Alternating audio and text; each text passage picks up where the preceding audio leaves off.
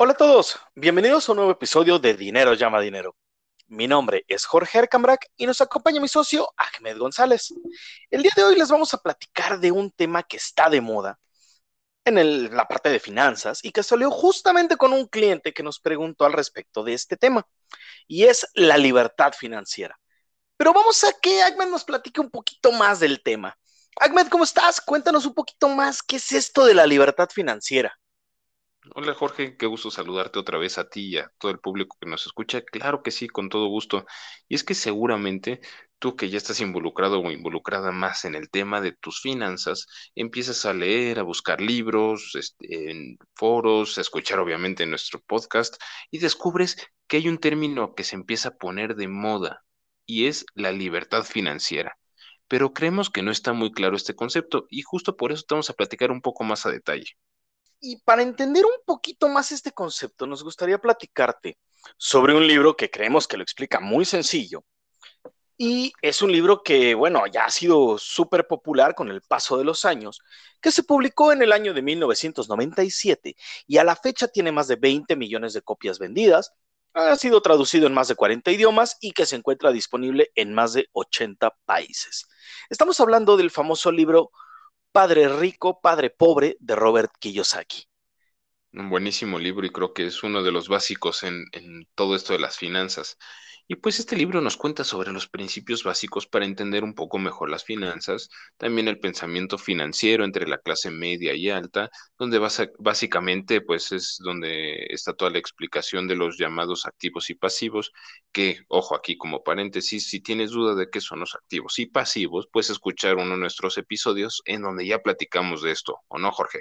Claro, Agnes, fue un episodio donde justamente dimos varios ejemplos de que son activos, que son pasivos y aquellos que tienes duda, inclusive algunos los tomamos de aquí de este libro de Padre Rico, Padre Pobre, que como bien acabas de mencionar, es un básico, yo siento también para las finanzas.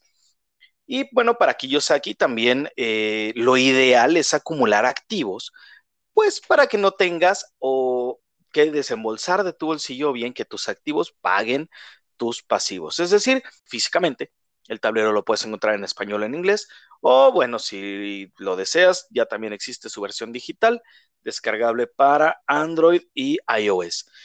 Y pues te invitamos un día a que lo descargues o bien eh, tengas el juego, vaya que eh, funciona muy bien para complementar tus ideas de finanzas personales y acercarte a esa libertad financiera. Y esto que acabas de decir al último de libertad financiera es un concepto que cada vez estamos encontrando con mayor frecuencia. Muchos gurús, entre comillas, te prometen eso en seis meses y que vas a poder este, ser libre financieramente y alcanzar tu libertad invirtiendo con ellos, etcétera. Pero bueno, la libertad financiera es es algo diferente y vamos a platicar un poquito más de ello. Y bueno, pues nos podemos ir con, con la idea que, que, tienen muchas personas, que es dejar de trabajar o, por así decirlo, jubilarse a una edad más temprana de los 65 años. Pero en Dinero llama Dinero nos gustaría platicarte de cómo vemos desde nuestro punto de vista la libertad financiera y si de verdad es posible alcanzar esto y, y qué significaría. Me encanta la idea, Vamos a empezar a platicar primero como algunos pasos que pensamos que son necesarios pues para que puedas alcanzar esta libertad financiera. Primero que nada, debes entender qué es un activo y un pasivo y entender perfectamente sus diferencias. Después, pues debes revisar tus ingresos y tus gastos. Y obviamente con esto para que empieces a tener un flujo de efectivo. Y para que obviamente mejore o empieces a tener como ya un poco más de dinero, pues debes de eliminar tus deudas. Eh, al eliminar tus deudas, pues nos referimos, por ejemplo, a los gastos hormiga o aquellos gastos que no necesariamente tendrías que hacer o que puedes hacer alguna reducción para que obviamente tu ingreso aumente. Y aquí nos referimos a las deudas malas, no a las deudas buenas, porque bueno, las deudas buenas vamos a platicarlo un poquito más adelante, pero pueden ayudarte justo a alcanzar esta libertad financiera. Otro punto, otro paso para alcanzar esta libertad financiera es disminuir tus gastos innecesarios. Como mencionaba Jorge, el no tener gastos hormiga, el no tener gastos innecesarios, el no caer en esas tentaciones de promociones o descuentos que de artículos que realmente no necesitamos, también el buscar y generar nuevas fuentes de ingreso que aumenten tus entradas de dinero. Y en el momento en el que la suma de tus entradas de dinero distintas a tu empleo superan tu sueldo y estas pagan todos tus gastos, en ese momento es cuando realmente alcanzaste la libertad financiera. Exactamente, ese es el punto de la libertad financiera, cuando ya tus entradas adicionales ya no vienen de tu, de tu empleo, digamos, y pagan todos tus gastos. Excelente punto que acabas de tocar, Ahmed.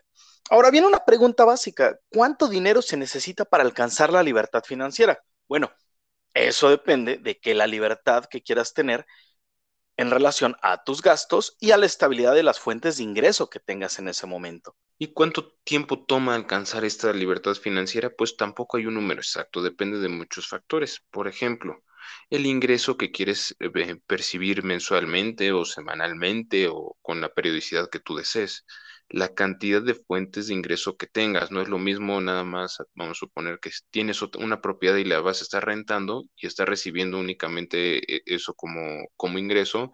¿Qué pasa si el día de mañana ya no tienes inquilinos? Pues tu libertad financiera se va a ver comprometida.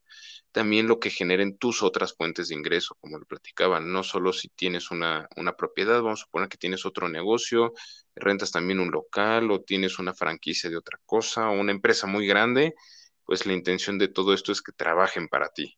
Totalmente de acuerdo. Y también otra parte importante, pues, eh, si no tienes ninguna deuda, obviamente puedes llegar más rápido a esta libertad financiera. No es lo mismo que estés endeudado o endeudada con un crédito hipotecario, más el crédito de la escuela, más el crédito del auto, más las tarjetas que están topadas, pues obviamente va a ser un escenario muy distinto a alguien que no tiene ninguna deuda, ¿no? También otro punto importante son tus gastos mensuales. ¿Qué tanto están absorbiendo tus gastos en la parte de tu ingreso? Es decir, mientras más gastos tengas, pues obviamente tienes que trabajar más o bien tener un mayor ingreso para que poco a poco empiece a pagarse esos gastos con tus ingresos. Digamos que todo depende de cómo quieres vivir. Vamos, o sea, si tu idea de libertad financiera es tener cuatro mansiones, ocho Ferraris, un helicóptero, vestir todos los días este de último grito de moda, pues bueno, suponemos que esta libertad financiera te va a tomar muchos años y también vas a requerir muchas más fuentes de ingreso que una persona que, bueno, sencillamente quiere eh, tener una pequeña choza, digamos, en la playa y salir y tocar guitarra tranquilamente, y, o sea, un estilo de vida mucho más austero, vamos a verlo así, pero si eso es lo que para ti es la libertad para sentirte tranquilo, bueno, esa libertad financiera se puede alcanzar un poquito más rápido probablemente. Obviamente, como lo, ya lo platicamos hace un ratito, depende de tus fuentes de ingreso, de tus ingresos y de tus deudas. Y ahora, alcanzar la libertad financiera significa dejar de trabajar. Pues muchas veces hemos escuchado que quieren alcanzar la libertad financiera para dejar de trabajar, pero la libertad financiera no forzosamente quiere decir la libertad para para dejar de, trabajar y pues vamos a platicar un poquito de eso. Nos gustaría empezar por mencionar algunos de los personajes más ricos del mundo. A lo mejor identifican uno, dos o bastantes más.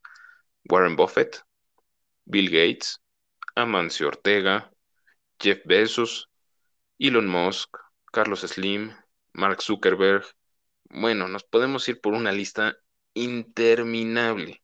Estamos hablando que todas estas personas son dueños de compañías que valen miles de millones de dólares. Y la pregunta es, ¿ya alcanzaron la libertad financiera? Por supuesto, pero dejaron de trabajar. Para nada, lo siguen haciendo cada día. Y hay personas como Warren Buffett que, aunque ya tienen 91 años, sigue trabajando día a día. Ojo, el señor hace lo que más le gusta, leer horas y horas y horas reportes financieros de empresas, poder buscar el valor en las empresas a largo plazo y con esto identificar posibilidades de inversión. Y si, y si dices, bueno, es que le gusta trabajar, yo soy más joven, yo me quiero retirar joven, perfecto. Vamos a pensar en Mark Zuckerberg, dueño y fundador de Facebook. Solo tiene 37 años y bueno, claramente tiene una vida por delante bastante longeva, esperemos que sea así sigue siendo uno de los hombres más ricos del mundo y hoy sigue a la cabeza de Facebook, sigue trabajando e innovando. Mismo podemos decir con, eh, puede ser Elon Musk, con Bill Gates, ok, ya es un poco mayor, pero aún así sigue trabajando sin necesidad realmente.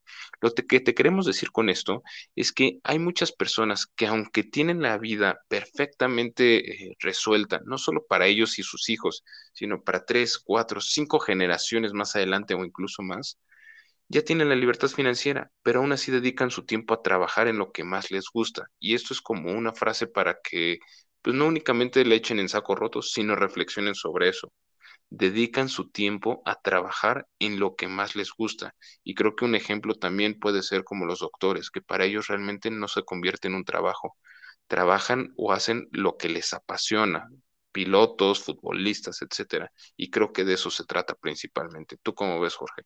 Totalmente de acuerdo contigo, Realmente eh, a veces confundimos un poco este tema de libertad financiera con querernos jubilar y dedicar a no hacer nada. Bueno, pues la libertad financiera creo que lo podríamos ver como liberar tu tiempo para dedicarte a hacer cosas que realmente te gusten, como ya lo mencionó Agmedo, como un doctor pues realmente tendrá la libertad financiera sin ningún problema, igual que un futbolista, igual que un piloto de carreras, pero obviamente si en el fondo te están pagando por hacer algo que te gusta, pues qué mejor. Y bueno, pues obviamente también en este punto hay quien dice, sabes que yo no quiero volver a pisar una oficina y lo que quiero es ganar dinero. Bueno, también respetable. Para nosotros, y me gustaría hablar por parte también creo que de Agmed, es, para nosotros la libertad financiera es liberar nuestro tiempo y emplearlo en cosas que nos gusten. ¿Tú qué opinas, Agmed? Completamente de acuerdo. Es creo que algo que bueno, y hay una frase que escuché hace, hace mucho tiempo, no recuerdo de quién es, que no me acuerdo la verdad quién me la dijo, pero me, me marcó mucho y es, en lugar de vivir para trabajar, hay que trabajar para vivir y de esta forma, pues sí, trabajar un, un poco para poder rejuntar cierto, cierta riqueza o cierto monto de dinero, de activos, para poder después disfrutar la vida con la familia, con los seres queridos y no tener ese pendiente de, de tener que levantarnos todas las mañanas para para ver qué vamos a hacer el día de mañana, ¿no? Sino ya tener esa parte resuelta y poder disfrutar mucho más la vida. Para mí, realmente esa es la libertad financiera, el ya no tener que trabajar por dinero realmente, sino trabajar porque nos gusta. Me encanta esa opinión, muy, muy acertada. Realmente eh, coincido en muchos puntos contigo, Ahmed. Realmente para mí la libertad financiera, pues es liberar el tiempo que tú estás empleando en ganar dinero sobre todo para enfrentar tus necesidades básicas, ¿no? Creo que finalmente para eso es una gran parte de lo que empleamos, para, para tener nuestras necesidades básicas resueltas. Y después, obviamente, con todo ese tiempo que tienes, pues puedes emplearlo en cosas que te gusten más. Por ejemplo, me acuerdo muy bien de eh, en el libro de Secretos de una mente millonaria, justamente ahí mencionaban pues como ya también mencioné en un ejemplo hace un ratito, de que pues existen personas que para ellos la, libertad financiera lo asocian mucho a carros de lujo, a mansiones y cosas así. Es alcanzable totalmente, lo hemos visto, pero ¿cuánto tiempo te va a tomar llegar a ese nivel? Y después no solamente llegar, es mantener ese nivel. En cambio, hablaban de un, un chavito que tenía una propiedad, la rentaba y esta propiedad está en Estados Unidos este chavito se va a vivir a Tailandia, si no mal recuerdo, y pues obviamente el nivel de vida es mucho más barato en Tailandia que en Estados Unidos, entonces básicamente ya tenía su libertad financiera gracias a un inmueble que tenía rentado y el chavito trabajaba creo que seis meses al año y los otros seis se la vivía surfeando en las playas de no sé dónde. Para este chavito eso era su libertad financiera y me dejó muy marcado también es esta parte, ¿no? De realmente qué tanto quieres llegar a tu libertad financiera, ¿Qué, a qué lujo quieres llegar para que sea tu libertad financiera, ¿no? Volviendo al tema, para mí es sencillamente alcanzar todas tus eh, necesidades y para que puedas emplear tu tiempo en una mayor calidad con tu familia, con tus amigos, con tus seres eh, queridos cercanos, ¿no? Eso para mí es la libertad financiera. Completamente de acuerdo, Jorge. Coincidimos prácticamente en esos puntos y, buenísimo. ¿Y cómo ves si ahora damos unos consejos que pueden ayudar a alcanzar justo esta libertad financiera? Em, puedo, puedo empezar con, con, el primero y creo que este es uno de los mejores consejos que les podemos dar y para eso existe dinero llama dinero porque y por eso nació porque pues bueno el consejo es edúcate financieramente sin importar lo que hagas hoy no importa si eres ingeniero no importa si eres contador, no importa si eres actuario, si eres futbolista, doctor, lo que sea, edúcate financieramente. Esto te va a ayudar a tener una, una mucho mayor salud financiera, tener más tranquilidad y desafortunadamente todo esto que vas a aprender y parte de lo que hemos hablado en dinero llama dinero, no te lo enseñan en la escuela y es algo que debería ser una materia básica, todo lo de finanzas personales, cómo invertir tu dinero, cómo, cómo ahorrar, etcétera, porque esto te quita muchos dolores de cabeza más adelante, evita que tengas deudas y que tengas allí algunas complicaciones que después pueden ser hasta de salud. Totalmente de acuerdo. Y ojo, eh, inclusive también los mismos financieros necesitan aprender esta educación financiera. ¿Cómo? ¿De qué me estás hablando? Pues obviamente, como ya lo dijo Ahmed, una cosa son finanzas de una empresa, corporación, etcétera, o finanzas bursátiles, y otra cosa es cómo realmente llevas un presupuesto personal y otras cosas. O sea, son finanzas personales y lamentablemente no hay escuela que te explique eso. Es completamente diferente, perdón que te interrumpa, Jorge, y es cierto, te dan un enfoque justo orientado a empresas, pero pues primero creo que deberían enseñarte el orientado a ti, a tu casa, a tu patrimonio y a tu, tu persona de viejo, ¿no? Porque cuánta gente llega a más de los 60 años y ya no sabe ni qué hacer. Y ya después en otro episodio, de hecho, ya les platicamos sobre el ahorro para el retiro y, vale la pena que lo, que lo estudien o que, que, lo repasen. Pero justo, justo es muy importante eso que mencionaste, Jorge. Súper bien, es totalmente de acuerdo contigo. Y bueno, ya después de que aprendiste o ya tienes esta educación financiera, bueno, ahora vamos a empezar con, eh, yo nos recomendamos normalmente que desgloses los escalones de la libertad financiera. ¿Qué quiere decir esto? Bueno, tú podrías desglosar tus necesidades básicas o bien por gastos tu libertad financiera. Personalmente, me gusta un poquito y creo que también Ahmed nos gusta un poco más por gastos. Ahmed, ya que estamos más o menos como en el mismo canal de gastos, ¿por qué no nos platicas un poquito esta diferencia entre necesidades básicas y necesidades eh, o bien por gastos? Me parece perfecto. Y es que vamos a suponer, puedes invertir para ir alcanzando cada uno de estos escalones que mencionaba Jorge. Supongamos, vamos a hacer números hipotéticos, ¿no? Que de agua pagas 100 pesos. Tu gasto fijo, pues de agua son 100 pesos. ¿Cómo puedes hacer para ya no tener que trabajar para generar esos 100 pesos? Vamos a suponer que inviertes en una Sofipo 25 mil pesos, los pones a un año y que te pague tus intereses de forma mensual. Te va a generar 220 pesos mensuales. De esos 220 pesos mensuales puedes destinar 110 al agua y te van a quedar 110 pesos adicionales para que pues, los vuelvas a invertir, para que los uses en alguno de tus otros gastos fijos, etcétera. Lo ideal sería volverlos a invertir para que el siguiente pago ya no sea de 110 de 220 pesos, perdón, sino que sea un poquito más. Y por ejemplo, la renta de un departamento cubre necesidades, puede cubrir necesidades de comida, de luz, de internet, etcétera. La idea es que esas fuentes de ingreso cubran tus necesidades, no que uses ese monto adicional para aumentar tus gastos. Estos 220 pesos, no que vayas y te compres un café o una ida al cine. La intención es que te ayuden a descargar presión de tu trabajo fijo y que el dinero trabaje por ti. Tú ya trabajaste por el dinero. Creo que ese es otro buen punto la libertad financiera es cuando logras que el, el, dinero por el cual tú ya trabajaste trabaja por ti y puedes soportar tus necesidades básicas y tus gastos. Buenísimo punto. Totalmente. Realmente el que el dinero trabaje por ti. Y hablando del dinero que trabaje por ti, recordamos, finalmente, ahorita Ahmed justo acaba de tocar este tema, ¿no? Necesidades básicas, pues pudo ser el agua, o puede ser la comida, o, o sea, puedes irlo desglosando así, o bien por gastos. Bueno, primero quiero empezar a gastarme 100, ahora otros 100, ahora otros 100, y así vas teniendo una inversión enfocada para cada uno de tus gastos. Y también las fuentes de ingreso justamente eh, es eso, ¿no?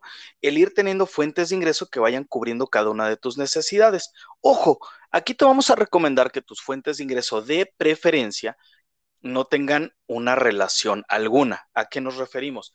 Imagínate, por dar un ejemplo, y voy a ser un poquito dramático en esta parte, que tú tienes puros inmuebles para cubrir todas tus fuentes, ok, y todos tus gastos. Buenísimos y te puedes hacer de un muy buen dinero. Y digo, a veces podría ser que uno de tus inmuebles no estuviera rentado, por así decirlo, ¿no? Y bueno, todavía tienes dinero suficiente para poder eh, seguir manteniéndote eh, en todos tus gastos. Pero, ¿qué pasaría si un día todos esos inmuebles, por alguna ley loca que salió, ya están prohibidos para rentarse? No sé, cayó un depósito radioactivo y todo el condominio que tenías en renta ya está. No te vayas más lejos, Jorge. Un sismo y se te va gran parte de tus, o se te podría ir gran parte de tus fuentes de ingresos. Totalmente. Un, sismo se cae, tus propiedades base, que eran tu, tu ingreso, y adiós. Entonces, por eso es importante que tus fuentes de ingreso de preferencia sean de distintas procedencias, que no tengan relación alguna de preferencia. Imagínate, un sismo, ok, se me cae una propiedad, pero pues igual y todavía tengo mis acciones, mis fondos de inversión y por otro lado tengo un negocio que es una cafetería y otro negocio que es este, no sé, una la palería se me ocurre y bueno, esas cositas también te van dando como un ingreso. Es decir, recuerda que tus fuentes de ingreso no tengan relación alguna. Y justo se trata de inversiones, por lo tanto siempre hemos dicho que hay que diversificar para tener mayor seguridad y disminuir el riesgo y esto no es la excepción. Totalmente de acuerdo. Y a todo esto pues viene la, pregunta final, que fue con lo que empezamos el episodio. ¿Se puede alcanzar la libertad financiera? ¿Existe? Sí, sin duda, pero depende cómo visualices tu libertad financiera. Ahmed, ¿tú qué opinas de esto? Completamente de acuerdo, creo que lo importante de esto es tener una visión realista y tener objetivos realistas. Si a lo mejor voy saliendo de la universidad y quiero tener libertad financiera con mi primer trabajo y resulta que soy trainee y a lo mejor gano 12 mil pesos al mes, pues va a ser difícil, ¿no? Que en un par de años tenga mi libertad financiera. Pero si desde ese entonces te pones como meta, a lo mejor para los 40 ya tener un fondo suficiente para tu retiro, etcétera, vas a poder seguir trabajando ya en un cargo a lo mejor que no tenga tanta responsabilidad si es lo que quieres o tanta presión, tanto estrés, pero pues ya no te vas a preocupar por ti mismo de viejo, ¿no? Porque ya tienes eso resuelto y te vas a, a poder dedicar a algo que te apasione, algo que te guste y que realmente no represente realizar un esfuerzo o un sufrimiento en levantarte todas las mañanas. Lo importante es tener objetivos realistas y, y pues que trabajes por alcanzarlo. Y muchas gracias por habernos escuchado en este episodio. Si te gustó, danos un comentario en nuestra, déjanos un comentario, perdón, en nuestra publicación de Instagram y dale seguir al podcast en Spotify o cinco estrellas en iTunes. Esto nos va a ayudar a llegar a más personas. Esperamos que te haya sido de utilidad este episodio y tengas mucho más claro qué es la libertad financiera, que hagas una reflexión de qué es para ti y nos, nos encantaría que nos platiques en Instagram, en donde nos encuentras como dinero llama dinero, todo junto y sin espacios, qué es para ti la libertad financiera y cómo te gustaría alcanzarla. También nos puedes escribir a nuestro correo contacto dinero llama dinero arroba gmail.com. Ahí también nos puedes contactar para solicitar asesorías o para solucionar dudas en general que tengas. Si te quedó alguna duda, haznosla saber y con gusto te la resolveremos. Nos encantan sus comentarios y temas de los que les gustaría que habláramos en futuros programas. Por favor, síganlo haciendo. Nos emociona muchísimo leerlos y nos da más material para poder crear contenido. Pueden escucharnos en Spotify, Apple Podcast y Google Podcast. Nos escuchamos en el siguiente episodio para seguir hablando de finanzas personales. Recuerda que las finanzas no es un tema complicado. Depende de quién te lo explique. Y para eso existe Dinero llama dinero. Hasta la próxima.